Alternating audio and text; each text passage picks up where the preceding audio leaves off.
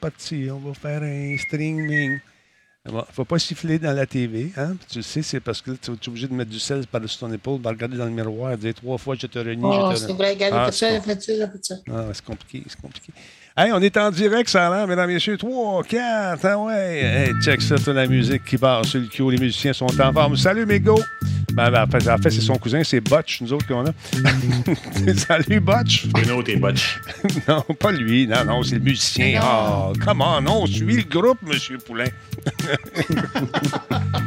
On est attentifs ce soir. Ah, bon, Black Shield, comment ça va? Salutations à Guiquette qui va être avec nous euh, samedi. Eh oui, la Guiquette sort de son antre, mesdames, messieurs. Première fois que je la rencontre, ça fait sept ans qu'elle travaille avec nous autres. ça va être pour elle. Alors, voilà, Renard QC, comment ça va? Ah, ne souffle pas dans la cassette qu'ils disent. Non, faut pas souffler dans la cassette. Born to be killed, merci d'être là. Euh, Combe est en place également, mesdames, messieurs. Combe qui est musclé, qui s'entraîne beaucoup. Dragonbacks, bienvenue dans la place également. Merci d'être là. C'est l'émission aujourd'hui, l'émission 1497, 1487, pardon, en ce 18 août. Il me semble que l'été est passé comme ça. C'est encore l'été un peu. Ah, ah, ah. L'été n'est pas terminé. Ouais, je sais bien, mais les vacances, oui. Tu sais, c'est- c'est- ouais. Il y a une époque- Oh, Denis, il y a une époque- quand on aime ce qu'on fait, les vacances, c'est tous les jours, Denis. Les vacances pour les faibles, tu vas me dire. Et t'as raison. les vacances, c'est pour les faibles. Mais j'ai été faible un peu cette année. Parle. Pour les cuistres. Oui, c'est ça. Salutations à M. Frisé qui est avec nous ce soir. Comment allez-vous? J'espère que votre capillaire se porte bien. Ah là là là là, nom d'une bitu. Est-ce que vous avez pris vos vacances, M. Poulain? Euh, oui, j'ai pris quelques jours, des petites fins de semaine de trois jours. Ça fait du bien comme ça pour moi. Euh, et M. Gouliel Minetti, euh, vous êtes revenu dans la grosse boîte carrée à côté de la boîte de chiffon. Ah ouais, la grosse boîte carrée à côté de celle de, de chiffon J. Oui. Et euh, mais pas, pas de vacances pour moi. Euh, J'espère en prendre peut-être après le CES de Las Vegas. Où d'ailleurs nous nous rencontrerons. Oui, oui. Est-ce que, euh, est-ce que ça va être en présentiel? Ben là, ça a l'air que oui, et d'autant plus qu'ils ont des, les organisateurs ont déjà annoncé qu'il faudrait être doublement vacciné pour être présent. Hmm, Et vous aurez des scaphandres. oui, on va y aller en scaphandre, effectivement. The Suit. Ah, bon, juste vérifier quelque chose. Un instant, regardez la ligne. Notre appel est important pour nous. Je viens de voir que j'avais oublié quelque chose ici. Alors, on est prêt. Avez-vous vu les, les voyageurs japonais qui, en ce moment, voyagent et prennent l'avion? Ils sont vraiment, eux, habillés en scaphandre. Ouais. Ils sont intenses un peu. Mais si avant, eux, ont été précurseurs parce qu'ils portaient le masque. Hein, quand ils se sentaient malades, ils portaient un masque, c'était très respectueux. Maintenant, ils ont escaladé d'une coche. Nous, on porte le masque, eux, ils portent le scaphandre. Ouais. Ils sont précurseurs comme ça, les Japonais. Présentiel, euh, c'est un mot qui est accepté, qui est un nouveau mot. Et je sais que ça sonne un peu peut-être bizarre dans la bouche de certaines autres personnes que nous. non. non, mais, gentil, ça. mais présentiel, oui, on le dit. Désolé, mon combe, mais c'est de même, ça marche. Sinon, euh, les vacances, pas encore pour, euh, pour toi, Marc. Ben écoute, ça- comme je disais tantôt, euh, les vacances, euh, c'est pour les faibles. Si tu as une petite faiblesse à un moment donné, tu peux prendre une petite fin de semaine, ou deux, ou trois. Tu fais comme M. Poulain, qui est en train de faire des rénovations incroyables sur sa résidence euh, à Westmount. Formidable, trois, hein? à trois étages de bonheur. Westmount, on se calme. OK.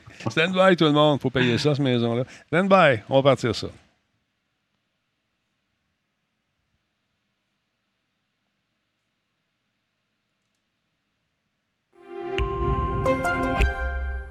Quoi? Il n'y a pas de Grand Talbot dans ton coin? Ben, demande à ton détaillant de bière favori d'en commander. Le Grand Talbot. Il y a un peu de moi là-dedans. Solotech, simplement spectaculaire. Cette émission est rendue possible grâce à la participation de Coveo. Si c'était facile, quelqu'un d'autre l'aurait fait. Slow Car, la boisson apaisante.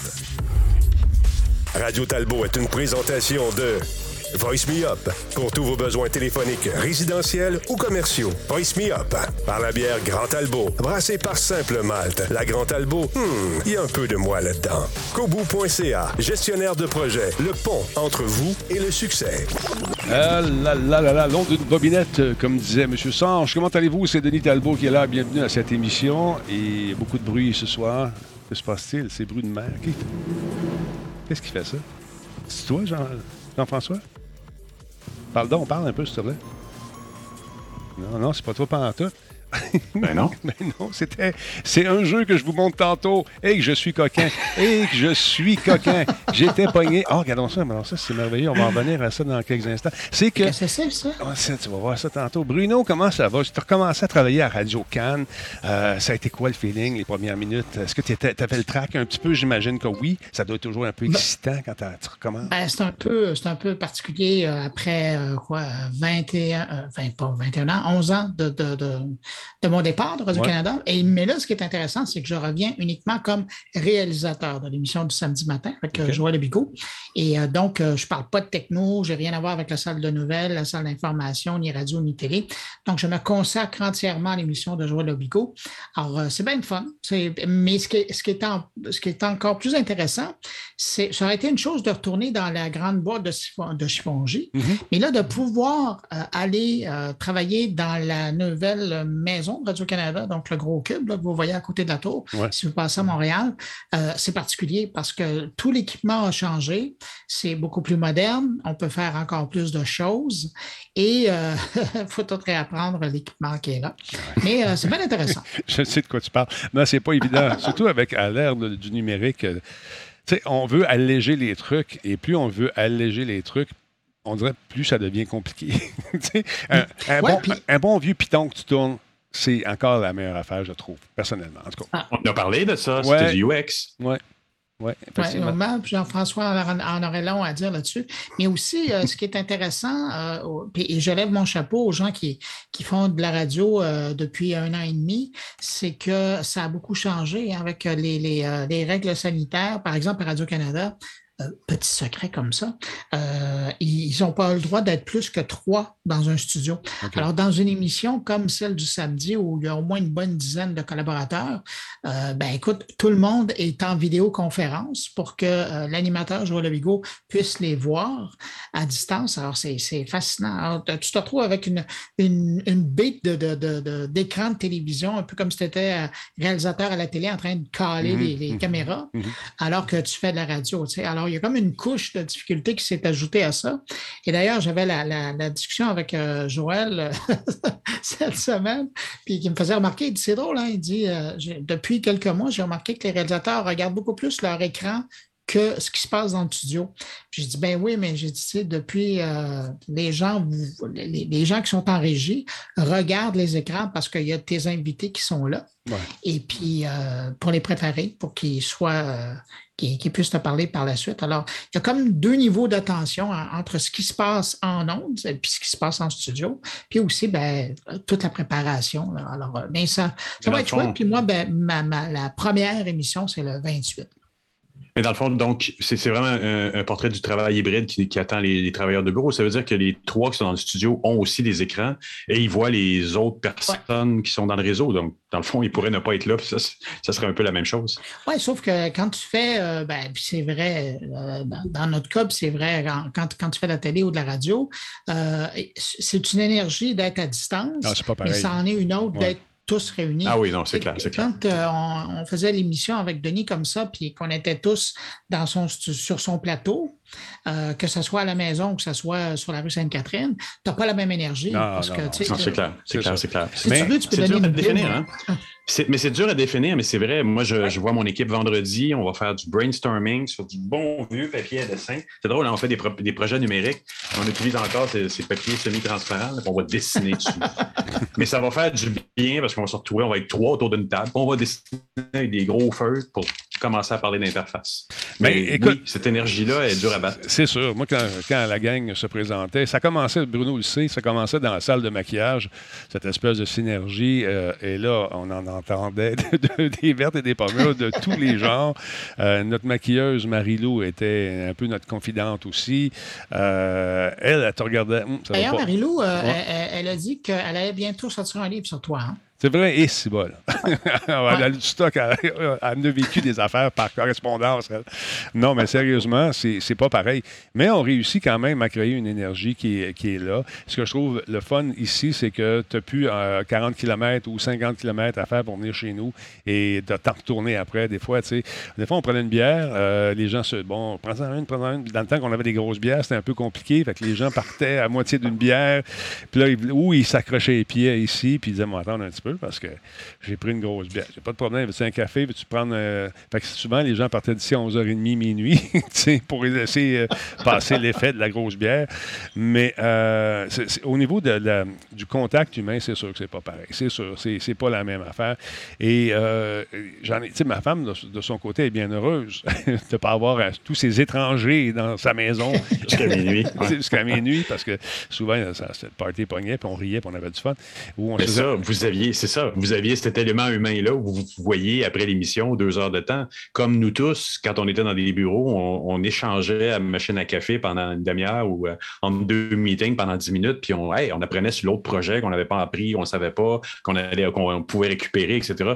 Cette, cette synergie-là des, des- des- couloirs et des machines à café a disparu. là. Non, ben, on était quatre, nous autres, dans, dans le noyau vraiment proche de l'équipe. Euh, euh, il y avait Mm. Tristan, il y avait Claude, il y avait euh, Momo et il y avait moi. Puis quand on, on- commençait la journée, on avait des journées thématiques. Euh, à un moment donné, je pense que c'était le jeudi, c'est celui qui faisait le meilleur burn. Un burn, c'est quand tu réussis à faire insulter quelqu'un, mais comme faut, avec un, jeu de mots, n'importe quoi.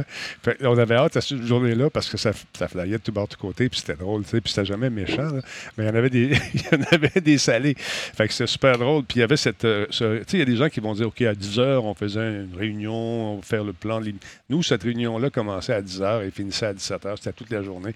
On a changé des shows euh, à la dernière minute. Euh, on s'était dit, bon, le deadline, c'est 17 h. Mais à un moment donné, il était rendu 8 h moins 5. On était en train, en- toujours en train de taper des sous-titres. Puis là, on attendait la cassette. Elle va être, elle va être, être prête. Là, moi, j'étais live. là, OK, OK, Denis, on l'a. Alors, c'est le moment de vous présenter un reportage sur la mort de Steve Jobs, euh, un homme. Non, non, non, non, non. Alors, voici un résumé de sa carrière. Pouf. Ça sent la cassette fraîche qui vient d'être déposée. On appelle ça le toaster là, dans l'espèce de machine. Mais ça, ça, ça me manque. Ça, ça me manque euh, pas mal même. Puis euh, l'espèce d'énergie, de passer une journée tout seul dans une maison. Là, c'est pas pire, ma famille est en congé. Mais euh, là, la femme va recommencer à travailler, le fils euh, commence à aller à l'école. Fait que ça va être des journées seules ici. Ça, je trouve ça plus rough un peu. Fait que là, dans ce temps-là, j'ai achale Nick. Salut Nick, comment ça va? Qu'est-ce que tu fais? Ouais. Tu fais? Ouais. On pourrait te parler un peu de technologie? Pas le temps, je travaille. Ouais, moi aussi, mais juste te parler un peu. C'est ça. En tout cas, hey, ce soir, entre autres choses, on va parler d'avion avec, euh, en fait, du UX de- de- en- dans le domaine de l'aviation. Et c'est le fun parce que ma première nouvelle, c'est moi, je suis un grand fan d'aviation. Pour les gens qui ne savent pas, j'ai eu la chance d'apprendre à piloter. J'ai pas fini ma licence. euh, j'ai adopté un garçon, puis la femme a dit Si tu te plantes en avion, qu'est-ce qu'on va faire? J'ai dit Ouais, OK. J'ai pas fini ma licence, mais si jamais il y a une attaque de zombies, puis un Cessna, que ce soit un 150 ou un 172, tant qu'il n'y a pas de deux moteurs, je me débrouille très bien. Fait que comptez sur moi. La gang du Z-Unit, si vous avez un Cessna, vous avez besoin d'un pilote. Ça se peut que ça brasse un peu à l'atterrissage, mais garde, ça va marcher. Euh, donc, quand j'ai su aujourd'hui qu'il y avait un nouveau jeu de la série Ace Combat qui s'en venait, qui était en cours de développement, ben, j'étais pas mal content parce que euh, je vais vous présenter les images justement de la conférence de presse. Écoutez bien, Euh, on va regarder d'abord.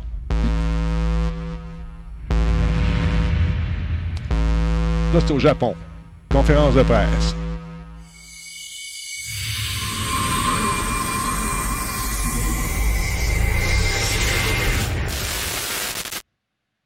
Hein, c'est quelque chose. OK, là, j'arrête ça là, deux secondes.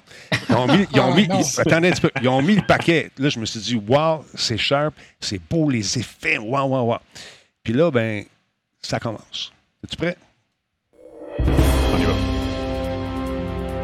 エースコンバット25周年振り返り特番 OK.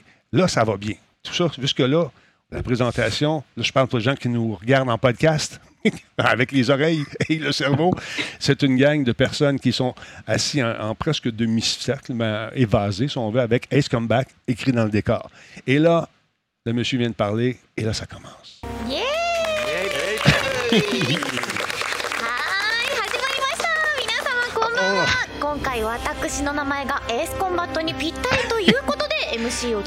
OK. C'est juste moi où la voix est un peu aiguë? je sais pas.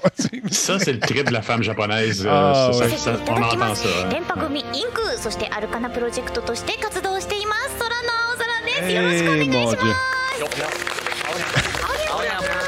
Hey, là, ça applaudit, ils nous font des babayes. Mais tout ça pour vous dire que la nouvelle a été annoncée lors euh, d'un événement, une espèce de rétrospective du 25e anniversaire d'Ace Combat qui est diffusé justement sur la chaîne officielle YouTube qui s'appelle tout simplement Ace Combat. Et on accueille bien sûr les, euh, les gens qui ont travaillé sur cette fameuse franchise depuis le début. Et euh, le nouveau jeu va être une production qui est conjointe entre Bandai Namco et euh, Ilka. Ilka, c'est la compagnie qui a travaillé sur les cinématiques et les environnements. Lui, c'est le boss, c'est le big boss. Lui qui a fait le tout premier, s'appelle Kazutoki Kono. C'est lui le directeur du projet, qui est à peu près mon âge, mais les cheveux légèrement plus teints. Alors, voici donc les images de ce que ça donne. Euh, on parlait de Ilka. Ilka, c'est également le principal développeur qui a justement développé euh, euh, Pokémon. comment ça s'appelle les derniers Pokémon Bri- Brilliant. Comment s'appelle Brilliant Diamond, je ne me trompe pas, et Shining Pearl, c'est ça. Donc, c'est des remakes qui ont été faits pour Switch. C'est lui qui a travaillé là-dessus. Un des producteurs aussi, c'est le producteur de la série Ace Combat qui était là donc à cet événement pour déclarer, et je cite, plus que tout, j'espère que les fans sont heureux de savoir que le prochain jeu est en cours et qu'il sera meilleur que le premier. une grosse citation, hein? C'est une, bonne citation. T'allais dire? Ouais, Multiplayer mode, oui, je le veux. ah, tu le veux. Donc, avec cette nouvelle équipe, euh, il continue et nous allons créer un, nouveau, un nouvel Ace Comeback, euh, une nouvelle ère. Je ne sais pas où nous serons dans les 25 prochaines années, mais la série Ace Comeback continuera à plaire à tous ceux et celles qui nous soutiennent et qui créent avec nous du contenu euh, que je continuerai à produire et à donner. Le premier, donc, rappelons que le premier Ace Comeback est quand même sorti en- sur PlayStation en 1995 et il a été rebaptisé euh, pour l'Ouest Air Combat tout simplement. J'ai pas les titres japonais, je l'ai euh, cherché, mais c'était pas tout à fait ça. Il s'est vendu à plus de 2 millions d'exemplaires et ensuite on a donné naissance à cette série composée de 20 titres principaux et des spin-offs. C'est un excellent jeu. Oui, Ah, As-tu l'impression qu'il va y avoir une version VR à ça ou c'est trop Je- tôt encore? Je pense que ça serait peut-être euh, intéressant avec la nouvelle console, euh, avec le Ben nouveau casque VR de Sony qui s'en vient euh, très prochainement.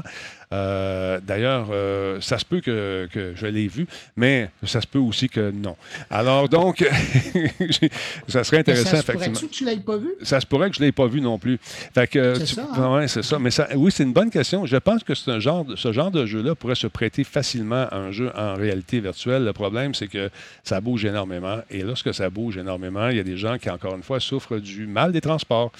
Quand les yeux ent- envoient une information à ton cerveau qui rentre en conflit avec euh, ton sens de l'équilibre qui est dans l'oreille, ben ton corps pense que tu es malade et ça provoque bien sûr des hauts le cœur et on pense que t'es- ton corps pense que tu es malade et on veut te faire euh, justement Et ça fait encore plus vrai. oui. Surtout dans ces appareils-là. Oui, pour l'avoir vécu véritablement. Je peux te dire que Ouais. mon sens de l'équilibre avait été affecté lors de ma balade dans F-18 il y a quelques années avec Joël Roy, le pilote de Bagotville. Je ne sais pas s'il est encore. Il doit être rendu capitaine ou, ou sergent-major ou, je Ou sais pas général. quoi. Ou général. en Exactement. Fait que ce- ce- écoute, également, bien sûr, nos Japonais nous ont dit qu'ils étaient bien sûr pour avoir euh, beaucoup euh, de, de trucs. Ils applaudissent. Ça, c'est le fun. C'est très culturel. Euh, beaucoup de, de merch, de- comme on dit, euh, beaucoup de t-shirts, beaucoup de trucs qui vont être vendus, bien sûr, pour célébrer ce 25e anniversaire. On se demandait pourquoi le monsieur avait un t-shirt blanc. C'est que dans son dos, vous allez voir, c'est que c'est écrit le 25e anniversaire. Oh, ben là, on, Oh. ben ouais, là, on nous montre. euh, des- Concept. oui, le concept est là. Mais là, on nous montre plus des détails, des avions qui vont être euh, euh, justement, euh, vont venir meubler, si on veut, le, jeu. Il y en a beaucoup. Euh, 25e anniversaire, on nous parle du pack, j'imagine. Bon, ces fameux avions sont là. Tu as le F2A, tu as le F-15J. Euh, as, écoute, un paquet d'avions qui sont, euh, encore une fois, une exclusivité au pack du 25e anniversaire qu'on veut bien sûr vendre. C'est intéressant. Je vais avancer ça un petit peu ici. Euh, bon, regardez ça. Là, au niveau du de la merch, c'est ici que ça se passe. On va regarder ça. Alors, des T-shirts, il va y en avoir pour les collectionneurs et on peut les avoir autographiés également. Je serais curieux de voir combien ça coûterait faire venir ça ici avec l'autographe de Monsieur le Big Boss euh, dessus, Monsieur Kazutoki Kono.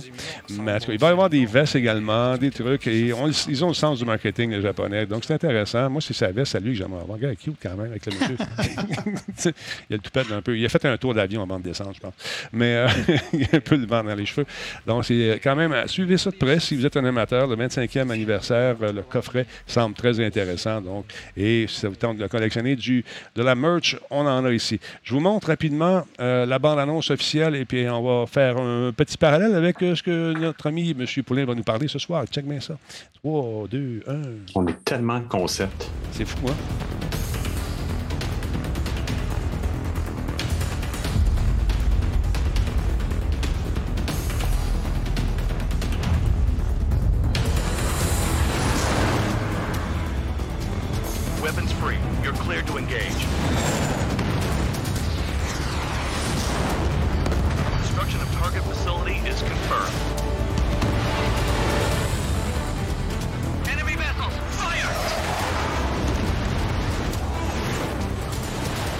Plus arcade. C'est pas vraiment un simulateur dans le, dans le genre du F-14, euh, des, des jeux comme ça, là, des- qui sont beaucoup, plus- beaucoup plus près d'une certaine réalité. Ça, c'est arcade avec de beaux graphismes et beaucoup, beaucoup d'explosions de missile.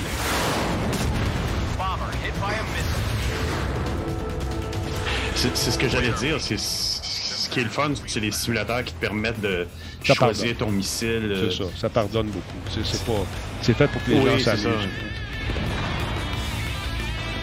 Mais euh, oui, effectivement, M. Joe Branch, euh, ça- le premier simulateur auquel j'ai eu le plaisir de vraiment m'amuser, de goûter, c'était le F-14, mais aussi celui de Chuck Yeager qui est paru en 91 avec la pochette Mhm. rouge. Je l'ai encore ici, je pense. Sûrement qu'il y a eu le A10, qui était Oui. très très bien aussi. Sky, Sky is unknown. Ace Combat. Ça promet. Il est sorti, celui-là. Tu peux te le procurer, tu peux le faire, tu peux t'amuser. Vas-y si tu es un amateur d'aviation, mais si tu es plus vraiment simulateur, ça te prend le truc, le dernier de Microsoft, le Flight Sim, qui est vraiment exquis. Est-ce que vous avez. As-tu joué un peu, Jean-François? Je sais que tu tripes ces avions, toi aussi, un peu. là. Est-ce que tu as joué à Ben, Flight Sim? c'est ça que j'allais dire. Moi, dans, dans les jeux, c'est vraiment ça qui retient mon attention, c'est les jeux de simulation d'avion. De loin, parce que la complexité, je me rappelle quand j'avais A10, je pense que c'était à la fin des années 90, puis ça venait dans la boîte avec euh, euh, toutes les touches. Tu sais, toutes les touches servaient à quelque chose. Ouais, Tu, pouvais- euh, faire des. j'avais- J'aimais beaucoup le feeling de planifier, apprendre à piloter dans le détail. Mais j'ai pas essayé le, le- le nouveau Microsoft qui a l'air exquis, qui a vraiment là, au niveau de la qualité, mais ça doit prendre des cartes vidéo de la mort, là, puis je suis pas sûr d'avoir sur mon Mac. OK, il y a quelqu'un qui vient de me faire remarquer quelque chose que je n'avais pas vu. Si on regarde au bas de l'écran, c'est marqué PS4, PlayStation VR. Est-ce que ça va être le, nouveau VR ou est-ce que ça va faire sur la PS4 seulement? J'imagine que ça va s'adapter à l'autre aussi. Fait que, effectivement, bon oeil, mon chum. Euh, merci, King. Quel œil incroyable. Parlons d'aviation euh, et de UX, euh, cher ami M. Poulain. Écoute, de quoi tu veux nous parler exactement ce soir? Parle-nous de ça. Euh, je me suis dit, je vais faire une pierre deux coups, parce que j'en suis encore un petit peu à expliquer. À, je, le- fais dans ma business quasiment quotidiennement, mais le, UX, c'est des notions de base. C'est pas juste de faire des petits dessins, des wireframes pour montrer comment les interfaces vont, avoir, euh, vont être faites. C'est c'est aussi, c'est de l'ergonomie, c'est de la bonne vieille ergonomie. Puis dans l'exemple que, que je veux vous parler ce soir, c'est ça revient à la Deuxième Guerre mondiale avec les B-17, les Flying Fortress. Euh, qui, euh, au retour des missions euh, de bombardement en Allemagne, il, il arrivait, tu sais, la belle vue sur le coucher de soleil, puis il se posait, Ouais. puis il s'écrasait. Puis les, les- les- les- gens ne comprenaient pas parce que c'est des pilotes expérimentés. Les gars, ils revenaient. Ils, ils, avaient fait des missions complexes en Allemagne, puis ils venaient bêtement s'écraser sur le, sur le tarmac, là, comme on vient de le voir dans l'image. Puis il faut, faut- faut- faut aussi noter que le B-17, là, c'était le fer de lance de l'armée euh, ou le, le- le- oui, c'est ça, l'armée américaine. Ouais, je pense qu'à l'époque, ouais. l'Air Force n'existait pas encore. Non, c'est l'armée américaine. C'était, vrai. c'était vraiment Mm. des forteresses volantes. On les appelait comme ça. euh, Ah, carrément. Tu avais un gunner en dessous, tu avais un gunner- un gunner sur le dessus. Et même vers la fin de la guerre, ils ont trouvé que s'ils plaçaient quelqu'un dans la queue de l'avion, en adaptant l'avion, ça, il permettait donc de, de venir couvrir un point faible de cet avion-là. C'est-à-dire que les, les zéros euh, japonais s'emmenaient derrière et là, ils étaient vraiment. euh, ils se mettaient légèrement plus bas et on, on réussissait donc à éviter le tir euh, des, des- des Américains pour euh, infliger des dommages à la forteresse. Donc, c'était vraiment, comme tu dis, c'était le fer de lance de cette campagne euh, en aviation. Ils ont fait des missions avec ça, c'était solide, c'était pas tuable. Mais il- des fois, il ouais. arrivait, il arrivait à Ah, maganer. C'était solide de chez solide. Et, mais c'est tout bête parce qu'ils en perdaient plein à l'atterrissage. Mm. Ils arrivaient à gagner. Mais ça, ma- ça va être ma- mon second exemple tout à l'heure. Là, dans ce cas-ci, on parle du fait que quand ils, ils- ils ils atterrissaient, ils s'écrasaient. Il n'y avait pas de dommages, mais le problème, c'était que, bon, en fait, pour découvrir le problème, ce qu'ils ont fait, c'est qu'ils ont engagé un psychologue. Voyons. Pourquoi un psychologue? Parce qu'ils se sont dit, ben, il y a quelque chose qui ne marche pas dans la tête de nos pilotes. Qu'est-ce qui se passe? Ils viennent de faire, ils sont traumatisés, ils sont allés sous le feu, machin. Fait qu'ils ont engagé un monsieur qui s'appelait Alphonse Chapanis. Qui, euh, qui, a été chargé d'enquêter sur ces, erreurs de pilotage-là, parce qu'en fait, euh, comme on le voit là, l'avion n'avait pas de trou de balle, mais euh, il s'écrasait. Euh, puis le monsieur, c'était un diplômé d'hier, en 1943, puis il a été, il a été engagé, puis il s'est joint à une équipe qui existait déjà, qui était composée d'un monsieur Paul Fitz, euh, qui était une star aussi dans, dans ce domaine-là. Puis qui, la guerre, malheureusement, c'est la guerre, mais ça, ça amène beaucoup d'innovation. Et euh, l'armée américaine avait compris que ça leur prenait des spécialistes pour venir les aider à analyser tout ça. Fait qu'ils ont fait venir ce monsieur-là. Puis le monsieur a regardé tout ça, puis il a fait ses, ses- ses analyses, puis il a commencé à regarder que euh, y, avait un problème avec ça, c'est que euh, y avait des boutons. Parce que, regarde, on parle encore une fois d'ergonomie dans les cockpits. C'était tout bête. euh, quand M. Chapanis a commencé à interviewer les pilotes qui s'étaient écrasés, il, y a, un schéma. Il a carrément fait des schémas pour commencer à comprendre. On le voit, on le voit à l'écran. Puis y a assez, euh, de façon assez intéressante, regardé, puis il s'est dit, ben merde, le bouton, euh, il, y a, il y a deux boutons qui sont un à côté de l'autre, qui font qu'un fait quelque chose pour l'atterrissage, puis l'autre rétracte les, euh, le, le- Le train d'atterrissage. le- les landing gear, le, le train d'atterrissage, merci. Et donc, euh, les gars étant encore un peu sous, sous le choc de, de- de- quand même de la bataille, puis un peu énergisés, parfois rétractaient les, les- les- les trains d'atterrissage à l'atterrissage. Et ça, c'était causé parce que les deux boutons étaient positionnés un à côté de l'autre et qui étaient euh, euh, similaires, qui étaient pareils. Fait que quand tu regardes devant, tu as ton main sur, main sur le manche à balai, puis l'autre sur le, sur le contrôle de, vitesse des moteurs, euh, puis que tu, y vas avec euh, un petit mouvement à ta droite, puis les deux boutons sont pareils, tu rétractes les, landing gears, puis ton, ton avion fait un atterrissage sur le ventre. Donc, écoute, c'est tout bête. Ce que lui a recommandé, puis d'ailleurs, c'est des problèmes que, que maintenant, c'est des leçons que- qui datent de la Deuxième Guerre mondiale. là. On commençait à avoir ce qu'on appelle des interfaces, parce que ça en est bien, c'est des interfaces entre l'humain et la machine qu'on voit là. Puis de nos jours, ben, on va voir la même chose. Des fois, tu, sais, tu vas avoir un, un formulaire d'impôt ou autre, puis dans le bas, tu as deux boutons pareils. Mm. Deux boutons verts, puis il y en a un qui dit euh, Find out more, puis l'autre, il dit Sign up now. Ben, dans les deux cas, les boutons, euh, tu vas te dire, Ouais, il faut- ça prend un moment de concentration, puis peut-être que la moitié du temps, tes utilisateurs vont faire une erreur, puis ils vont cliquer sur le mauvais bouton. Fait que lui, qu'est-ce qu'il a fait? Ben, on voit les, les- les formes de ce qu'il de ce qu'il propose là. Lui, il a dit, ben, on va mettre des formes au bouton, de fait que, d'ailleurs, quand on est dans une voiture, on le sent, sait quand on conduit tous les jours, tu le sais quand ta main glisse sur le- le- le- le bras de vitesse ou le frein à main, tu le sais que l'un est une chose et l'autre est une autre chose, de par la forme, de par la façon dont tu le tiens. Mhm. Tu es sûr que tu ne vas, pas tu vas pas en vouloir, Non. en changeant de, de la deuxième à la troisième, tu ne vas pas tirer ton frein à main. Ben, une grosse partie de ça, c'est les apprentissages qu'on a pu avoir pendant la, deuxi- dans la Seconde Guerre et bien d'autres choses après. Et, et- et les gens ont commencé à appliquer des principes. On commençait à cette époque-là, mais c'est des principes de base de UX, des principes de base d'ergonomie. Il a mis des formes de boutons. Fait que celui pour l'atterrissage avait la forme, pour le train d'atterrissage avait la forme d'un petit euh, train d'atterrissage, puis l'autre à côté avait la forme de la fonction qu'il devait occuper.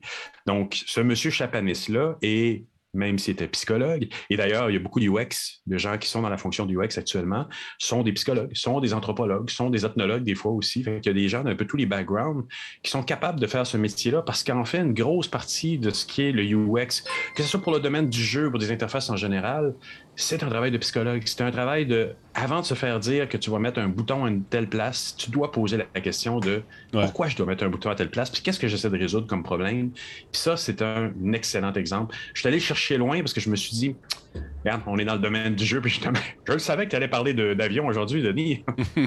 Pas vraiment. Mais bon, ça tombe comme ça. Mais c'est toutes des choses qui sont liées puis qui sont importantes de considérer. Puis dans, ces cas, dans, dans des cas comme des avions, mais ça peut causer la mort d'homme ou la mort de femme euh, s'il y a des erreurs de pilotage qui sont causées par des erreurs d'interface. C'est pas le premier puis le dernier exemple. On avait parlé il y a quelques semaines euh, où on parlait de des, des- on a aussi parlé par- de la- du retour du bon vieux bouton, là, mais que dans les, les bateaux de guerre, euh, il y avait eu des problèmes similaires qui avaient causé des morts parce que euh, les, les écrans avaient remplacé les boutons. Puis bon, encore une fois, une erreur d'ergonomie qui a causé des morts. Puis tout ça pour dire que oui, on a des apprentissages que- qui, viennent de la Deuxième Guerre mondiale, mais il y a encore des choses à apprendre parce que les technologies évoluent. Il y a eu toute cette époque, là, dernièrement, on a remplacé les boutons par des écrans, on s'aperçoit que les écrans, c'est pas qu'il n'y a pas que ça, fait qu'on revient vers des boutons. Donc, tout ça, on doit toujours se poser la question, on doit tester avec les utilisateurs, on doit revenir aux notions de base. Puis c'est pour ça que je voulais vous parler de M. Chapanist aujourd'hui. Ben, là, quand, quand les avions revenaient après des combats qui étaient quand même assez, euh, assez euh, salés, comme on dit, euh, ils se faisaient tirer. Ils se faisaient tirer pas mal. Ça, ça- ça devenait des passoires, ces avions-là. Puis, malgré tout, s'ils ne se trompaient pas de piton, ils réussissaient à atterrir avec des trucs comme on voit à l'é- à l'écran. C'est incroyable.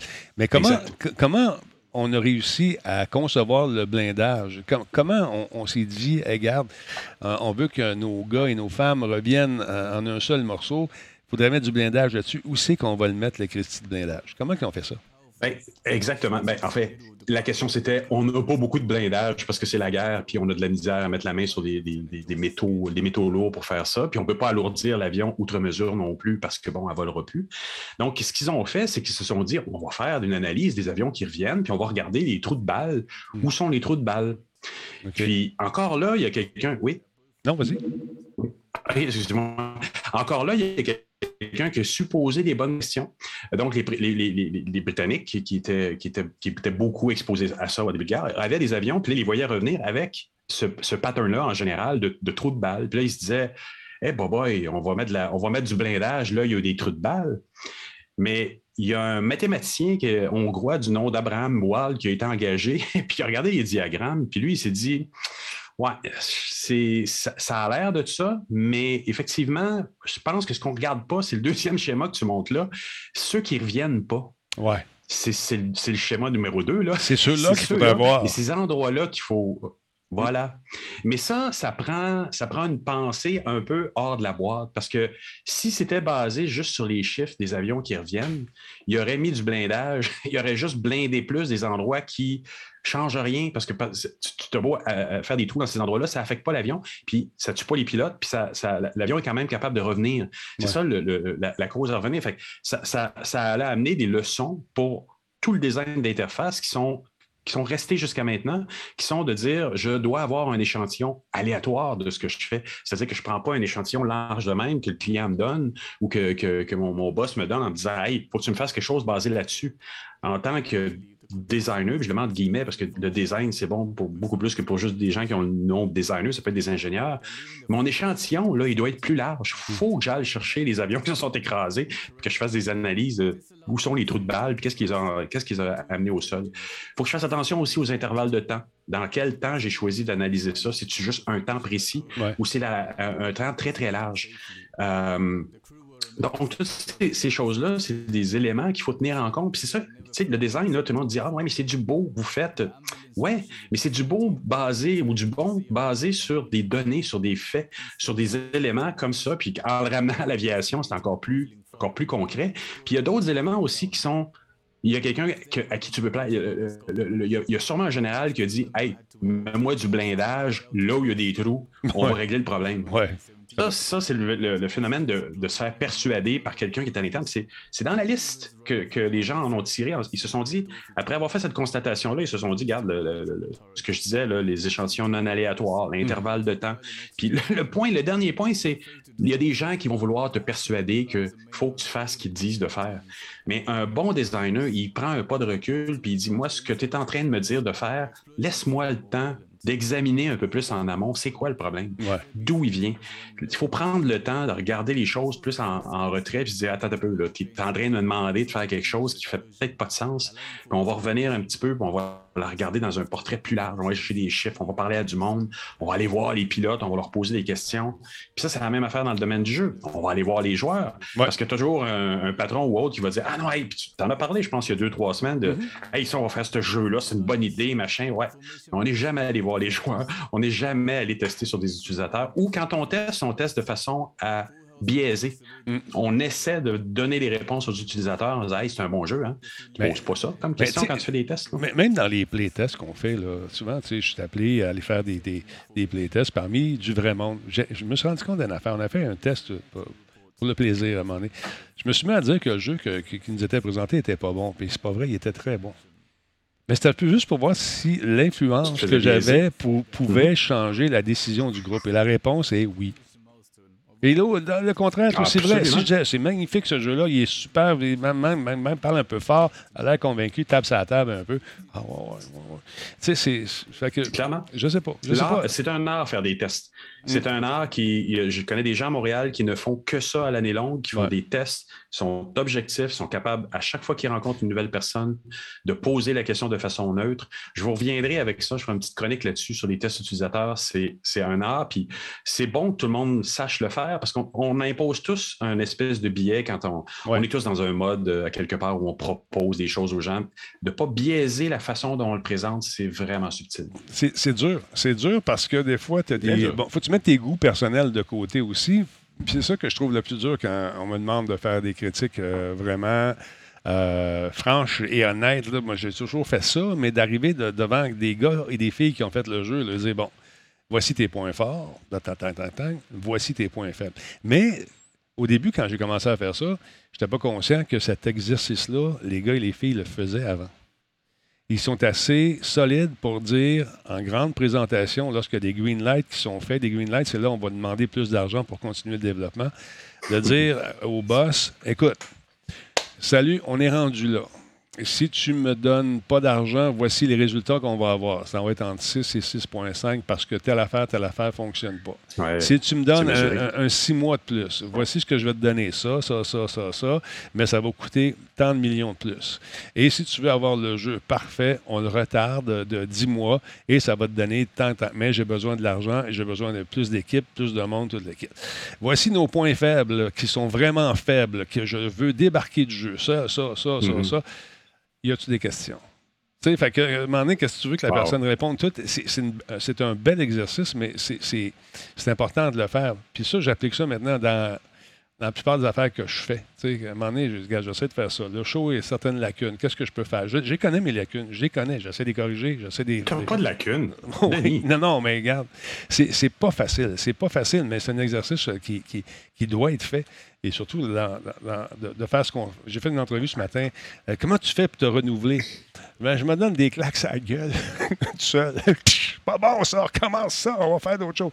C'est pas évident, c'est pas facile, mais ça fait partie de, de ce qu'on fait, je pense. En tout cas. Mais oui, une Euh, chronique je sur. pense qu'on n'a pas le choix. Mm. On n'a pas le choix en technologie. On doit se renouveler tout le temps. Ouais, c'est ça, effectivement, parce que ça va tellement vite. Puis euh, je traverse mon OnlyFans de ce temps-là. C'est à suivre. Ah, Bruno, Ja- euh, Bruno, Bruno Charget, il pense à moi. Bruno, par- parle-nous un peu de, de- de Twitter qui, euh, encore une fois, fait des tests pour euh, peut-être contrer la désinformation. Que- Qu'est-ce que, c'est quoi ces tests-là exactement?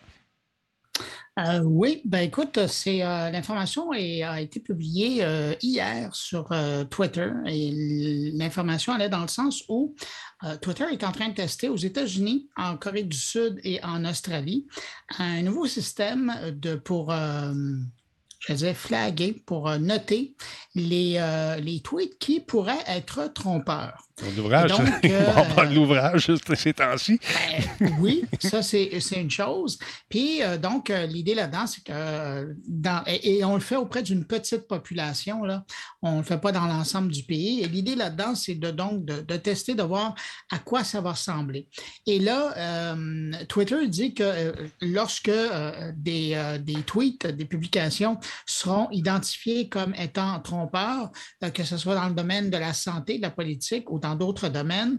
On ne va pas nécessairement les enlever, mais on va ajouter un petit, une petite note pour dire que euh, mettre en, en- remettre en question cette Mhm. publication-là, on ne va pas nécessairement la retirer. Alors, question de faire réfléchir les gens qui la consultent.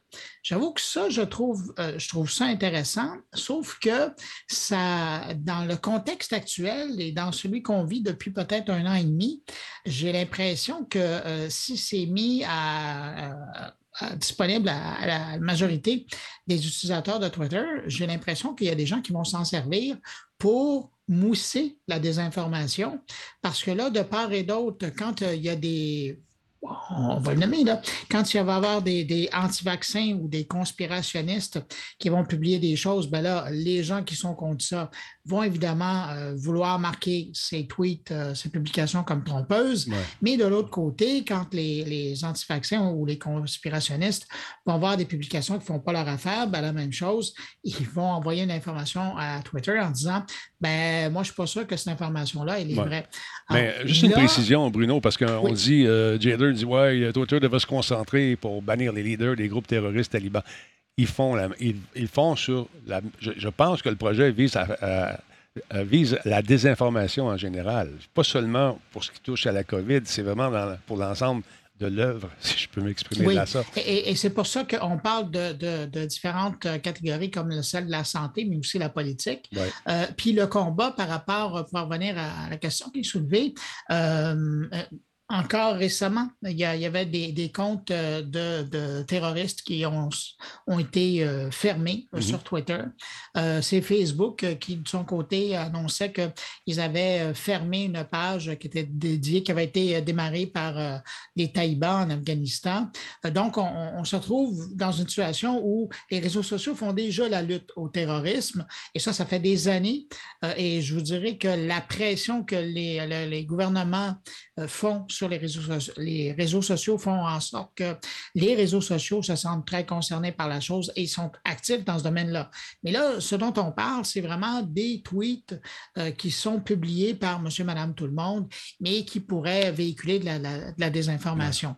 Là où, et je, reviens donc au, au petit drapeau que je soulève, où euh, j'ai peur à un certain débordement ou à une mauvaise utilisation, c'est que, euh, je ne sais pas si tu as vu passer cette semaine, d'ailleurs, euh, je l'ai envoyé tardivement, mais dans le push bullet, j'ai envoyé une photo que j'ai publiée, moi, je pense que c'est lundi sur Twitter. Et c'était une photo qui avait été prise. Tu sais, il y a des C-17 qui ont quitté euh, l'aéroport de Kaboul Mhm. euh, où on voyait des gens qui étaient, euh, qui couraient à côté. Puis il y a même des gens qui ont voulu, euh, ben, il y a des gens qui ont réussi à, à s'attacher à, à- à l'avion pour le décollage, mais malheureusement, on a vu qu'ils sont tombés pas mal plus loin. Et sur d'autres appareils, dans un C-17 aussi américain, il y a quelque chose comme 640 passagers qui, ben, passagers, il faut le dire vite, là, Ouais. ce sont des gens qui ont couru la porte de la- du C-17. Ce sont les, les- les gros avions américains là, qui servent à faire de, de la livraison de, matériel. Ça peut être des véhicules militaires, mais ça peut être du matériel de santé. Merci, c'est cette photo-là. Et donc, euh, à l'intérieur, on trouve 640 euh, euh, Afghans qui euh, ont évacué, qui étaient présents à l'aéroport et qui se, se sont littéralement rués devant la porte ouverte. Et puis, voyant ça, ben, l'équipe de pilotage de l'armée américaine a dit, ben, regarde, nous, on part, fermez les portes et on prend les gens qui sont là, puis on les amène. Ils, sont, ils ont volé jusqu'au Qatar. Moi, j'ai publié cette photo-là parce qu'elle a été publiée euh, sur un site euh, euh, qui s'intéresse à l'information militaire que je Mhm. suis, Defense One. Et donc, je savais l'information crédible parce que ce n'est pas le type de, de, de site web qui, euh, qui fait de la désinformation. Et je l'ai publié. Et puis là, il a commencé à avoir des commentaires. Ouais, mais ce n'est pas des vraies, la vraie photo. Euh, ça, c'est une photo qui date de 2013. En 2013, l'armée américaine avait fait une mission de sauvetage aux Philippines après un tsunami et euh, ils avaient pris le même type d'avion, puis il y a le même type de photo qui avait été prise. Sauf que les gens étaient habillés de différentes couleurs, puis on Ouais. voyait vraiment la différence entre le, le- le ton très euh, commun euh, que les, les Afghans portent, qui est très sombre, par rapport euh, à l'habillage de gens qui se retrouvent en- aux Philippines, où on voit les couleurs vives, rouge, orange, jaune. Mettons que ce n'est pas la même chose, mais il y a des gens qui ont dit non, non, mais c'est une fausse photo que vous Ouais. avez prise, vous êtes trompé, c'est n'est pas une vraie photo, elle n'est pas véridique. Et là, il y a des gens qui sont mis à douter de cette affaire-là. Puis il y a même un, un- un très sérieux monsieur, Philippe, Pierre Duchesne, ancien journaliste à Radio-Canada, qui, est de- qui est par la suite euh, et a même été ministre euh, au gouvernement du Québec, qui lui a dit Oups, en voyant ces gens-là qui disaient non, non, c'est des fausses photos, qui a dit Oups, euh, la photo est fausse, alors je la retire. Et euh, en faisant ça, ben, il a créé toute une vague de gens qui ont dit non, non, mais c'est une fausse photo, c'est une fausse photo, euh, parce que Pierre Deschaines, euh, ancien journaliste, a dit que c'était une fausse photo. Ben non, c'était une vraie photo. C'est juste que lui a vu des gens qui étaient, a lu les tweets de gens qui n'étaient pas informés, puis là, donc, il a conclu que c'était ça. Il a publié de l'information en disant non, non, c'est pas une vraie photo. Puis il a berné tous les autres, malgré lui. Il a berné tous les autres qui disaient non, non, c'est une fausse photo, c'est une fausse photo. Et j'avoue que cette expérience-là, puis finalement, bon, elle a été vue par 200 000 personnes, là, cette photo-là, sur mon compte seulement, mais par des millions, là, avec Ouais. euh, les différents endroits où, où elle a été publiée. Mais euh, j'avoue que cette petite expérience-là, très récente de lundi, euh, donc qu'on vient de passer, me fait dire il faut faire attention parce que si monsieur, madame, tout le monde, juste comme ça, première impression, sans faire ses recherches, tu dis non, non, mais ça, c'est trompeur, ça, c'est pas Ouais. vrai. Et là, on risque de, de commencer à avoir un problème avec euh, les, les publications sur, euh, sur Twitter. Et j'ai bien peur qu'à un moment donné, il y a des gens qui se disent, et moi le premier, en disant ben, écoute, si on ne peut plus publier l'information vérifiée qui vient de journalistes euh, professionnels, parce qu'il y a deux, trois pelés, il y a un tondu qui dit non, non, ça, c'est pas vrai, ça, c'est pas vrai. Gars, je m'excuse, mais peut-être que je vais aller publier ailleurs. Ben, c'est ça. Mais euh, le contraire est aussi vrai, Bruno. Des gens qui vont prendre des photos qui sont euh, hors contexte carrément, les adaptent à la sauce du jour par rapport à une décision du gouvernement. Voici ce qui se passe au Texas. Les camions réfrigérés sont là. Les mortes, le kit. En fouillant un peu, tu te rends compte que c'est une scène de film. tu sais, qui a été trafiquée. Et puis là, ben, ça fait le tour du monde. Et puis là, c'est le complot, puis tout ce que tu voudras. Et puis, euh, tu sais comme moi que le feu pogne, puis c'est pas long. Mais c'est le danger de notre époque. Je pense qu'il il va falloir faire avec aussi. Il, y a un danger. euh, il y a des jeunes aussi qui, qui, qui- on voit bien qui travaillent en 3D ou dans des jeux vidéo, qui Ouais. vont mettre des trucs euh, borderline, des, des, des, des- ovnis, des choses comme ça, puis des gens font comme. Ou c'était, il y a quelques années, c'était un aigle qui, qui, qui, Ouais, qui menaçait de, de pogner un enfant sur le Mont-Royal puis de partir Oui. avec, puis on l'avait découvert que c'était un faux, mais c'était vraiment bien fait. Non, non, Après ça, je pense l'Université de Sherbrooke, oui, il faut faire le- c'est quelque chose comme ça, Ouais. mais c'était hyper bien fait. Puis on est dans la désinformation de ce genre-là. Euh, je, je pense qu'il va falloir créer un peu d'éthique dans tout le monde, l'enseigner de plus en plus tôt à l'école, de comment valider, vérifier, pas paniquer à la première nouvelle. Il y a des choses que nous, on assume de par nos niveaux d'éducation peut-être, mais qui ne sont pas évidentes pour tout le monde. Donc, comment on fait pour monter la population à un certain niveau? On ne changera pas le fait que tout le monde est là maintenant. Tout le monde a son mot à dire. Comment on fait pour aller chercher le bon message? Ça, c'est, je pense que c'est là où la question se situe. Ouais. C'est c'est vrai, Mike, que tu peux faire ça, ce que tu proposes, de faire un clic droit sur la photo et on peut faire une recherche sur Google. là. Euh, on peut voir si elle est d'origine ou pas. Oui, mais il y a aussi des outils qui existent. Google le fait, mais tu peux y aller avec de tout petits outils qui vont faire en, en sorte de scanner le web, voir si cette photo-là n'est pas euh, apparue à quelque part.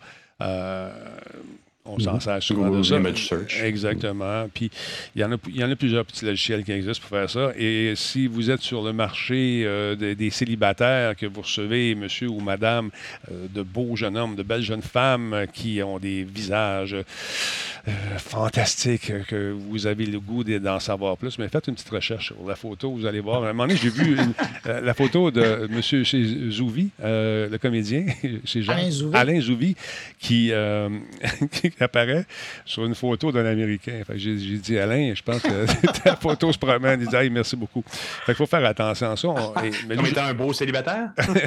je ne sais pas, lui, sa photo avait été utilisée par quelqu'un qui euh, se faisait passer pour lui. C'est la même chose avec Et ça. d'ailleurs, tu me fais penser, Denis, avec Ouais. euh, cette anecdote-là, qu'il y a Tinder qui vient de mettre en place un système de euh, validation d'identité des gens. Parce que justement, ils sont pris avec euh, plusieurs, ben, des milliers de cas depuis le temps Mhm. de, de fausses euh, personnes qui s'annoncent avec euh, une fausse photo, un faux nom et une fausse persona pour aller euh, séduire quelqu'un. Puis finalement, ben, là, ils ont dit, bon, ça suffit. Alors là, ils, tranquillement, pas vite, sont en train, un système, sont en train de mettre en place un système de validation d'identité. C'est important. C'est important. Inversement, moi, ce qui m'est arrivé un jour, c'est qu'il y a une très, très jolie fille qui m'a ajouté sur Facebook cascadeuse, euh, actrice, euh, très, très belle. Je l'ai délité deux fois, mais c'était effectivement quelqu'un qui me connaissait personne interposée, qui voulait me jaser. Ah. Et je l'ai délité, je me suis dit, attends, wow, attends, pas possible, là. Moi, une belle fille comme ça, voyons donc. Mais c'était une vraie humaine, puis une vraie personne légitime. On a eu des conversations après, c'était super intéressant. Mais sur le coup, c'était trop beau pour elle. Forex lui dit que c'était. euh, c'est moi, Miley Cyrus. OK, d'abord. Euh, ceci étant dit, aujourd'hui, euh, j'ai bon, j'avais des trucs à aller faire. au- C'est hier, j'étais allé au bureau de poste et avant, de je, je suis sûr qu'on était pillés quelque part ici. Avant d'aller faire un tour, j'ai fait des recherches, voir comment c'était pour coûter. Avant, j'ai reçu un courriel, bang, de Poste Canada qui me dit On a un colis pour vous, vous on est passé, vous n'étiez pas là, vous devez payer 1,98 Bon. J'ai dit OK, une pièce 98, mais c'est quoi ce colis-là? En écoutant que mon, ma petite voix dans ma tête, j'ai dit, il me semble que j'ai rien commandé. On va aller au bureau de poste. J'y allais de toute façon. J'étais allé livrer mes affaires, porter mes affaires. Là, je demande à la dame, elle dit, là, vous allez me demander si euh, le- le- les frais de 1,98 s'appliquent. Ben oui. Elle dit, vous êtes le sixième Ah ah. aujourd'hui. C'est une fraude. C'est une fraude. C'est une fraude. Imagine, hey, c'est deux piastres. C'était bien renseigné. C'est- C'est bon. Oui, oui, mais deux piastres, c'est pas beaucoup, là. Mais imagine-toi qu'il y a 50 000 personnes à deux piastres qui payent pour avoir un colis. C'est, écoute, puis c'est bien fait, c'est magnifique, ça a l'air tout à fait véridique. Mais si vous recevez des frais de Poste Canada de une, une piastre 98, pas deux tout à fait, sachez que c'est une pogne. Ben, Tu peux Denis, pas, tu peux pas être principe. vigilant. Pardon, c'était oui. ça le, le principe longtemps des, euh, des micro-fraudes Ben voilà. dans les comptes de banque ou sur les cartes Interac, c'est qu'ils allaient chercher Euh, des micro-paiements. Il y avait des terminaux qui étaient infectés et donc ils prenaient les, les- les- les- les numéros de carte euh, et faisaient des retraits de 25 sous, 30 sous, euh, Même des sous. jamais au-dessus de 50 sous Exact. pour pas que ça soit remarqué. Tu sais, les gens voyaient ça comme des frais administratifs dans un endroit où ils étaient passés. Sauf qu'à un moment donné, euh, quand tu fais 1000, 2000, 3000, 5000 personnes euh, par semaine, ben là, à un moment donné, euh, ces 25 sous-là commencent à s'accumuler. hein. Ça fait des pièces en bout de ligne. Je trouve ça intéressant quand même. Je pensais que c'était fini, ce genre de petites euh, microtransactions-là. Des, des petits- juste des petits larcins, tu sais. Ah, monsieur le juge, c'était juste deux pièces. Come on. Non, non. fait que méfiez-vous, ça. je Mais d'autant que quand tu payes, théoriquement, tu donnes toutes tes, tes informations de carte de crédit. Là. Ouais. Et tu vas aller, tu vas cliquer sur le lien, il va te demander paye une 98, mets ton numéro de carte de crédit, toutes tes informations. Ouais. C'est bien En plus, plus. qu'une 98 qui risque de disparaître. Ah là. non, c'est sûr. Mais l'autre affaire aussi que j'ai reçue, c'est euh, Bonjour, PayPal, vous êtes un bon client, on vous donne 5 pour en- Puis c'est encore une fois, c'est très beau. faut que j'appelle. Je- Ça fait une couple de fois que je reçois ça. Je suis sûr que je l'appelle pour rien, mais je veux juste me le faire Ah, dire. juste le... Juste me le faire dire. C'est une- C'est une crosse. Excusez-moi l'expression, mais c'est ça. Euh, On te donne 5 piastres. Puis là, pour le- le- le- aller chercher, ben regarde, ouvre ton compte, on va te le déposer direct. Ben oui, toi, chose, moi de faire ça. C'est- c'est- en tout cas, c'est drôle. Fait que méfiez-vous. D'autre part, parlant de, de fourberie, euh, en fait, de plagiat plus, il y a des développeurs du jeu, le fameux jeu Among Us, qui, euh, moi, j'ai eu du fun à jouer avec ça, avec euh, nos amis euh, euh, du Shall We Show. On a eu bien du fun. Among Us, il y a- il y a- bon, on doit remplir des missions dans l'espace avec ces petits bonhommes qui flottent. Là. On est dans des stations. Il y a un criminel parmi nous, parmi nous ou peut-être deux. Les autres ont des tâches à accomplir. Puis le but de la patente, c'est que ceux qui euh, ne sont pas les criminels doivent arriver à, tu- à découvrir les deux tueurs. Et euh, il y a un processus d'élimination par vote. C'est très amusant, c'est très, très le fun. Beaucoup de plaisir. Mais voilà-t-il pas que nos amis de Fortnite ont eu une bonne idée. Ils ont implémenté dans le jeu un mode à la Among Us, un mode qui, euh, encore une fois, euh, a fait réagir nos amis de, Fortnite. En fait, pas de Fortnite, euh, de Among Us, qui sont tout à fait fâchés. Nouveau mode qui s'appelle Imposteur, qui est critiqué. Les développeurs crient au plagiat, et avec raison. C'est exactement la même chose, la même patente, la même affaire. Et mon fils, qui est mon, ma référence en quelque sorte, en quelque sorte pour Fortnite, qui est probablement en train d'étudier des stratégies parce qu'il y a des tournois qui s'en viennent dans les prochains jours, m'a dit c'est bien le fun ce jeu-là, on devrait jouer. Dit, ça m'a donné le goût. Honnêtement, ça m'a donné le goût. Alors voici ce que ça a l'air c'est que tu te promènes dans ce fameux monde et tu dois faire tes tâches, tes espèces d'assignments. Alors, parmi euh, les gens qu'on voit là avec les images que j'ai volées sur le web, donc, sont pas tellement belles, mais donc, il y a, quelqu'un qui se promène, un joueur, et on ne sait pas si c'est lui le tueur ou pas. J'imagine que oui, parce qu'il a le gant dans le dos, je ne sais pas, j'ai pas joué. Et là, lui, il fait ses tâches, un peu à la même façon euh, qu'on le faisait dans Among Us. Est-ce qu'il y aura des poursuites? Est-ce que les gens vont crier au plagiat? Est-ce que les avocats vont s'engraisser là-dessus? Je ne sais pas. Mais euh, c'est très, très, très inspiré, fortement inspiré, pour ne pas dire copié de ce, de ce- que fait justement les, ce qu'ont fait les gens de Among Us. Mais euh, ceci étant dit, il est le fun, paraît-il. Les gens qui ont joué ont dit c'est bien le fun, ça n'a rien à voir avec. euh, oui, c'est dans l'univers de Fortnite, mais c'est pas du Fortnite. C'est vraiment du Among Us dans l'univers de Fortnite, avec tout le stress et euh, le, le suspense. Tu sais jamais si tu vas te faire avoir. Lui, il est en train de faire ses tâches. Et là, il y a quelqu'un qui appelle la discussion pour savoir bon, euh, je pense que le tueur, c'est Bruno. Comment ça? Parce que je l'ai vu, il a passé, puis le gars, tout de suite après, il est mort, puis on l'a trouvé. Ouais, OK, Bruno, c'est toi. Euh, Qui qui vote pour Bruno? Moi, moi, moi. Là, si tout le monde vote pour toi, mais t'es éjecté de la partie. Et la partie se continue. C'est-tu le principe du tricheur qui est présenté à TVA? Même chose. Même chose, mais pas pareil. Le Différent. principe de clou. Ouais. Le bon vieux, le bon vieux board game qu'on jouait quand on était jeune, mais si tu Ouais, écoute, c'est des, c'est des variantes de tout ça. Mais sachez Ouais. que ça existe. C'est gratuit, Fortnite, vous le savez. Quand c'est gratuit, ben, on, peut, on peut copier. non, c'est pas ça le produit, c'est pas ça. Exactement. Mais euh, écoute, j'ai hâte de voir ce que ça va faire, ça, où ça va. Où ça va C'est plus immersif un peu que l'autre. Oui. Il est, plus, il est plus abstrait un peu, peut-être un peu moins stressant, mais avec si tu joues le même principe dans Fortnite, où là, tu avais même la petite musique stressante, mais tu l'as aussi dans Among Us. Ouais, ouais. Mais là, il est peut-être un peu plus immersif, un peu plus dark, puis tu es, plus dedans. Un petit vendredi soir avec un verre de vin, c'est encore pire. hein. J'ai euh, j'ai une invitation euh, qui euh, m'a été faite par Fiston pour jouer à ça avec ses amis et je pense qu'on va le diffuser, ça va être drôle. D'autre part, une autre chose qui m'a fait réagir pas mal, Bruno, c'est euh, cette histoire de chargeur pour les compagnies qui vendent des téléphones. Parle-nous de ça un peu. Ça, j'ai dit, ben voyons, Ouais. on n'est pas rendu là. C'est sérieux, là? Ah Oui, euh, écoute, euh, il y a déjà Apple et Samsung qui euh, avaient avisé leurs euh, futurs clients que les prochains appareils qu'ils allaient mettre sur le marché n'allaient pas venir avec un, un chargeur. Euh, Donc, puis officiellement, évidemment, c'est pour aider euh, l'environnement. Puis de l'autre côté, je voudrais probablement économiser une coupe de millions. Ben ouais. Mais bon, ça, c'est secondaire. L'idée, c'est de faire ça pour l'environnement.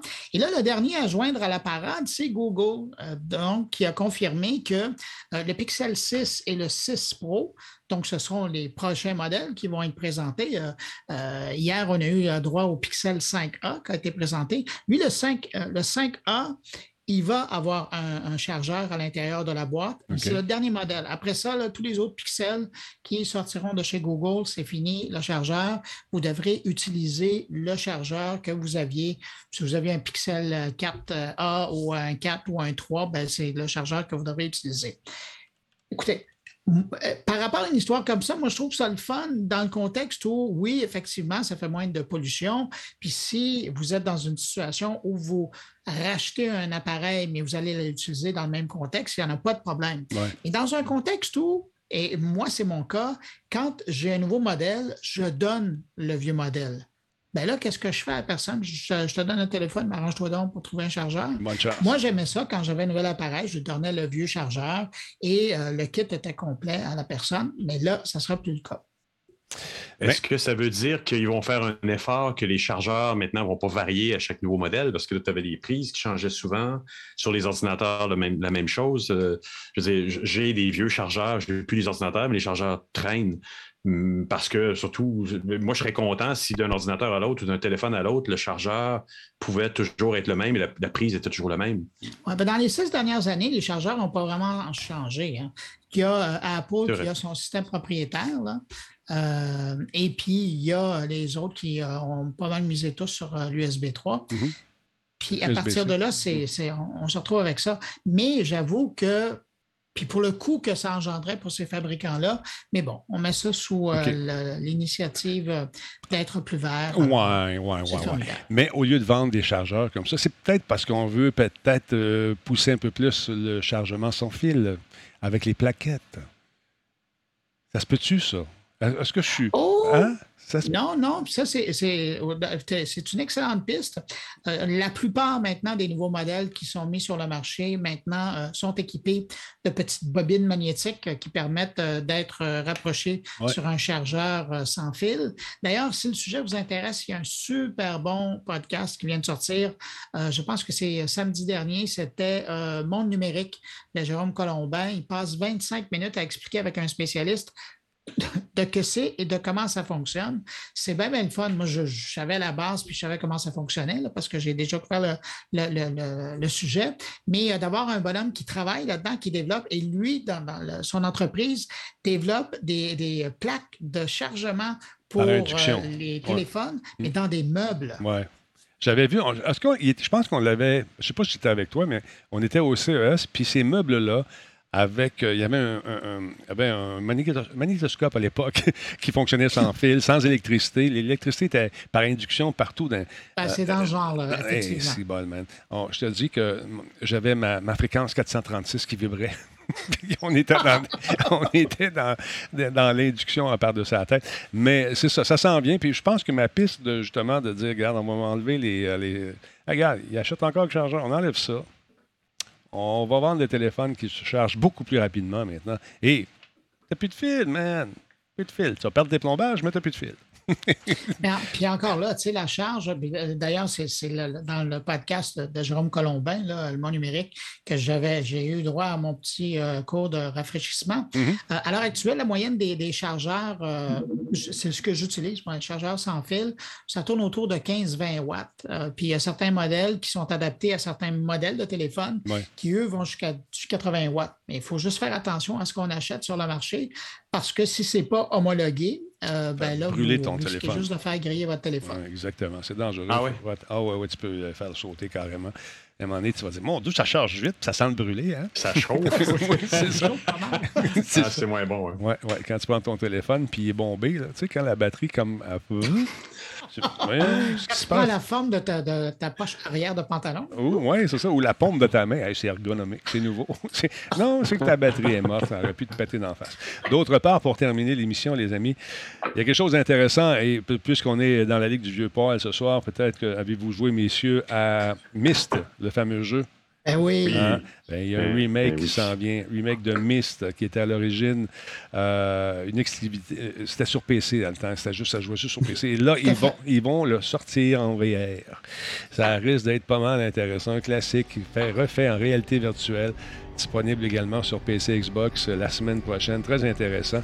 Le développeur euh, Science Studio euh, a décidé de reprendre ce succès de 1993 et de le refaire en réalité virtuelle en 2020 mais c'était exclusif à l'Oculus Quest, mais à l'Oculus Quest 2 également. Maintenant, il va être disponible sur PC, Mac, Xbox également.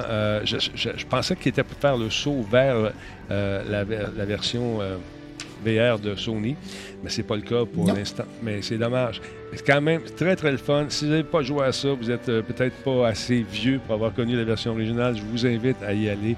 Il y a une série de ce jeu-là. C'est un jeu d'enquête dans un univers fantastique avec des, des puzzles qui te creusent les ménages. Il y en a un avec des loupes à un moment donné, d'espèces de grosses loupes. On doit se servir de l'énergie du soleil puis vous trouvez le reste parce que moi, ça m'a pris du temps. je vous dirais. Et- C'était le premier beau jeu. Ouais. C'était le premier Oui. beau jeu avec un beau render, mais c'était tellement frustrant parce que c'était lent, puis Ouais. c'était écran par écran, puis on voulait bouger. C'était vraiment frustrant. Mais, mais c'était beau. Et, et Denis, je ne sais pas si tu te souviens, mais à l'époque, ben, la dernière édition de Myst qui avait été développée à Montréal, Mhm.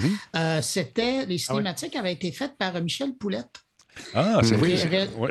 Réalisateur des, des euh, RBO, là, des Recs Belles Oreilles. Et je me souviens qu'à l'époque, moi, j'étais à Radio- à Radio-Canada, j'avais fait une entrevue avec lui et il, m'avait expliqué comment c'était formidable puis comment il avait aimé ça. C'était la première fois qu'il Mhm. travaillait dans des cinématiques pour des jeux vidéo, puis il disait Wow, c'est vraiment l'avenir pour euh, les réalisateurs.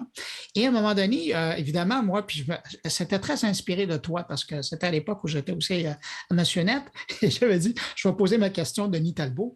J'ai dit euh, À la fin du jeu, là, euh, les, les cinématiques, j'imagine que vous n'avez pas fait juste une fin? Il y en a plusieurs. Il m'avait confirmé qu'il y avait trois fins. Trois fins, fin. Et, et l'éditeur du jeu n'avait jamais voulu le confirmer, l'avait jamais inscrit nulle part, mais le réalisateur avait expliqué qu'il avait fait trois, il avait filmé trois fins. Alors, j'étais bien content. C'était ma question de Talbot d'une entrevue. Ah, c'est excellent. Euh, donc, je, je trouve ça intéressant de savoir également que le jeu va débarquer sur euh, le Game Pass, euh, et ce, dès le 26 août prochain. Donc, Oh, la avez- bonne nouvelle. C'est le fun. Et on nous dit que Myst est doté d'un tout nouvel, euh, nouvelle facture visuelle, des nouveaux plus d'interactions. Et pour ceux qui connaissent bien le jeu, plus de ah, ça c'est en anglais, randomisation euh, optionnelle des énigmes. Donc, différentes façons de résoudre les énigmes et euh, différentes énigmes selon le nombre de fois que vous tentez de réaliser. J'imagine, c'est ça, la randomisation, le fait d'être, euh, comment dire, ah non, là, je traduis de l'anglais au fur et à mesure.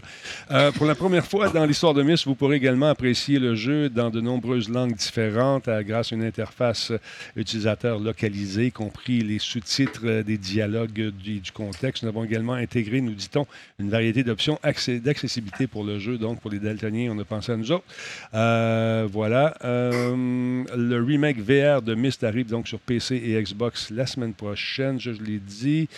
Très intéressant. Et c'est une euh, des. euh, je pense que c'est Mary qui s'appelle, qui travaillait chez euh, Eidos Montréal quand j'ai fait le making of euh, de Deus Ex Human Revolution. C'est Marie qui travaille là une, anglophone super sympathique, qui- a fait toute la conception de la trame narrative. Euh, et puis, euh, c'est son jeu. euh, c'est vraiment encore aujourd'hui, c'est- sa création, c'est son jeu dont elle était très fière. Donc, jetez un coup d'œil là-dessus. Avez-vous le prix du jeu? Le prix du jeu, ça va être avec le Game Pass, ça va être gratuit. Donc, c'est que le Game Pass, c'est combien de 80$, piastres, je pense, pour l'année. Ça, ça vaut la peine. C'est le prix d'un jeu. Environ, ouais. Ouais. Donc, si vous avez des, des- des jeunes à la maison qui commencent à découvrir les plaisirs, les plaisirs vidéoludiques, que ce soit sur PS, sur PlayStation ou sur Xbox, je vous invite à vous abonner à ces services-là qui vous- vont vous permettre donc d'avoir une ludothèque très, très complète pour euh, occuper peut-être euh, les jours plus euh, pluvieux ou même pour jouer avec vos enfants et vous amuser sans avoir à payer 100$ piastres du jeu. Tu payes ton 80$. piastres. Puis tu as des jeux qui ne sont pas nécessairement de la plus récente génération, mais qui sont quand même très intéressants, mais aussi des exclusivités de titres qui viennent de sortir, qui sont lancés là-dessus afin de mousser les abonnements. Je trouve ça intéressant. Et, là, le catalogue euh, de la plupart de ces services-là commence à être vraiment intéressant. Ah, ouais, ouais. Et il y a une grande quantité de jeux qui euh, pourraient euh, vraiment faire rougir la plupart des joueurs moyens. là. Quand on compare aux jeux qu'on a à la maison par rapport à ce qui est offert dans le catalogue, là, il y a du choix. Et il y a quelqu'un qui me pose la question est-ce que j'ai su ce qui s'est passé chez EA Euh, aujourd'hui? Ils ont eu une panne. euh, ils ont sorti le jeu euh, Call of Duty Vanguard. Paraît-il qu'il y a eu des ratés. Mais euh, ça, aux alentours de l'heure du dîner, je ne sais pas si c'est rétabli. Je n'ai pas eu le- la présence d'esprit d'aller faire un tour. Mais j'imagine que oui, sinon, on l'aurait su. Je tiens à dire un gros merci. Non, et, moi, je pensais que c'était toi qui l'avais téléchargé ça fait cracher le non, j'aurais aimé ça, mais non. Euh, un gros merci à Airdex One, 59 mois avec nous. Le Blaisois, 23e mois. Et également, il y a Thermibas, euh, 23e mois.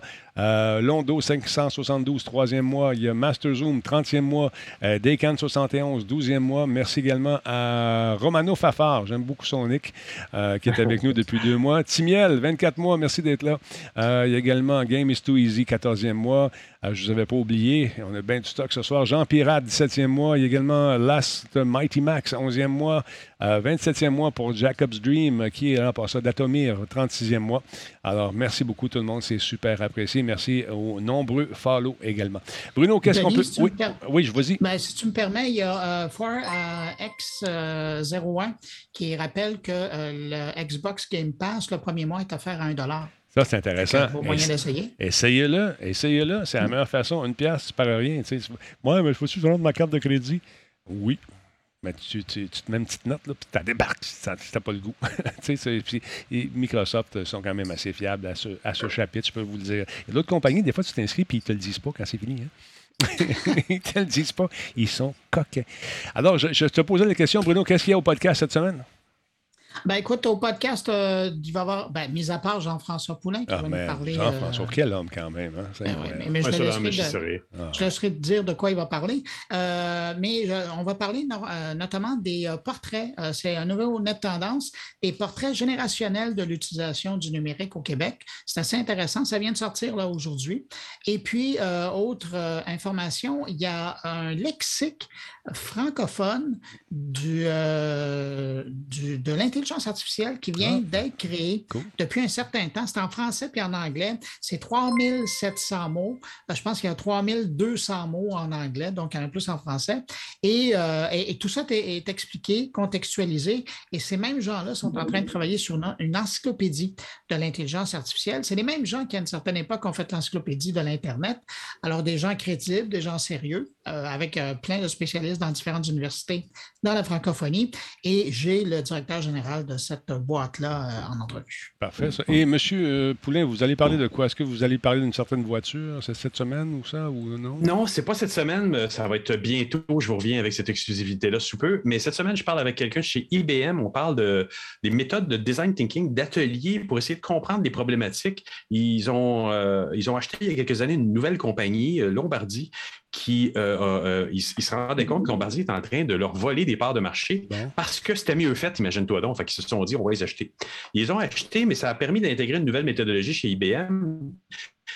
Puis là, ils sont Ah ouais. Ouais. très agressifs à, à- à vendre à leurs clients ou à donner à leurs clients des ateliers pour bien comprendre le problème, faire des MVP, des, des minimum viable products, puis avec ça, ils se disent, ben, regardez, on, on va voir si ça fonctionne. Si ça fonctionne, évidemment, vous continuez à faire affaire avec nous. Si ça ne fonctionne pas, c'est pas grave, on passe au prochain. Ils donnent ce service-là gratuitement. Euh, ils vont passer plusieurs semaines avec le client à essayer de designer une solution intelligente. Puis, puis c'est un peu de ça que je parle dans l'entrevue avec Nathalie Barthes qui travaille chez IBM depuis très peu de temps. Manquez pas ça. Le carnet de Bruno. Puis abonnez-vous à sa lettre, euh, cette espèce. Comment t'as- L'infolettre, c'est ce que j'allais dire. C'est Cette espèce cette affaire. hein. Cette là. Affaire-là. ils ont accès à tout ça en passant sur euh, moncarnet.com et tout ça. C'est gratuit et c'est hebdomadaire. Voilà, alors allez-y faire un tour. Mesdames, Messieurs, concernant cette, cette patente qui nous regarde, quand est-ce que vous allez euh, en savoir plus sur euh, ce qu'il y a dans les euh, dans l'autre boîte? Parce que j'ai d'autres boîtes aussi à vous montrer. C'est quelques prix que j'aurai le plaisir de vous donner très prochainement. Comment faire pour participer? Ben, je vais vous le dire peut-être euh, la semaine prochaine. On en a beaucoup du. Ah ben oui.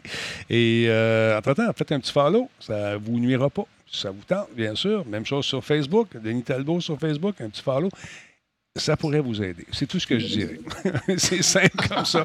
Messieurs, merci beaucoup encore une fois. Bruno, merci d'avoir été là. Et encore, c'était toujours un plaisir. Même chose pour toi, mon ami, euh, monsieur. On se voit, nous, attends un petit peu, on se voit samedi, nous autres. Là, euh, Samedi, je vais aller vous, je vais aller vous voir, bien sûr. on va Je ne sais pas c'est où, je te demande c'est où, mais je serai là. Quand je pars à Boucherville, euh, on fait un petit get-together avec les gens qui ont acheté des écouteurs dans le cadre de l'événement Jouer pour guérir d'Enfants Soleil. Les gens ont payé des, des prix quand même assez importants pour s'acheter, euh, une somme assez importante pour s'acheter des écouteurs. L'argent allait bien sûr à Enfants Soleil, donc on va faire la remise de ces écouteurs-là. Et non, ce ne sont pas les écouteurs que je viens de vous montrer. C'est une autre gamme d'écouteurs, un autre, Ceux-là, c'est pas de suite, c'est plus tard. Alors donc, euh, c'est la cage au sport samedi. On va être la terrasse. On ne restera pas en dedans. Amenez vos masques, ma gang de vous autres. Sur ce, passez une belle soirée, mesdames, messieurs. On se retrouve bientôt. Continuez de nous suivre. Merci aux gens qui nous écoutent en podcast. On est disponible via tous les bons podcatchers, que ce soit sur Android ou encore sur iPhone, iPatente, puis ce que tu voudras. Sur ce, passez une belle soirée. Salut tout le monde. Allez.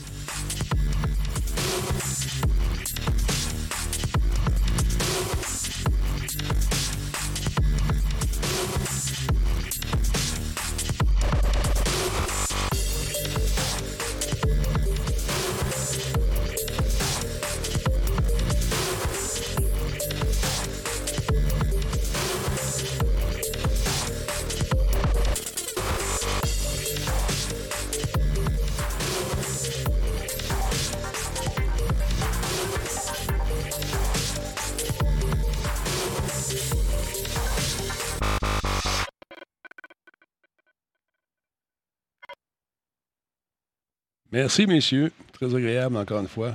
Très cool. On a-tu merci. fini? Je, je nous ai fait de la pub. Hey, on se prend une petite photo à trois? On va faire ça. pour la pub? Moi, j'en ai mis une là, là, là, mais pas, euh, c'est pas la meilleure. Comment qu'est-ce que tu veux faire? Toi, toi t'es pas bonne photo. Je sais pas, ça. mais c'est parce que bon. Hein? J'en fais des screenshots pendant que vous parlez, mais c'est comme les yeux fermés, c'est flou. C'est ça. Attends. remets ta belle- ta- ton beau minois, mon beau Denis. Ton beau minou. Mets ton minou. Mets ton minou.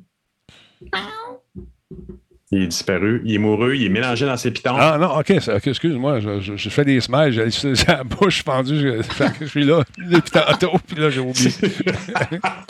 Fait comment on fait pour être les trois? Attends, faut que Attends un peu, je vais faire, attends, je vais faire, galerie. je vais faire galerie moi aussi. Galerie. euh, Il faut que je me remonte. Moi, il faut que je ressorte ma face aussi. Moi, je sais pas enlever euh, afficher de Attends, vue de attends. soi. Voilà. Galerie. Galerie dans Comment on l'a, je pense, là? Ouais, regarde. On est beau, là. Puis on a super Hey. bande passante. Fait qu'est-ce qu'on fait comme niaiserie?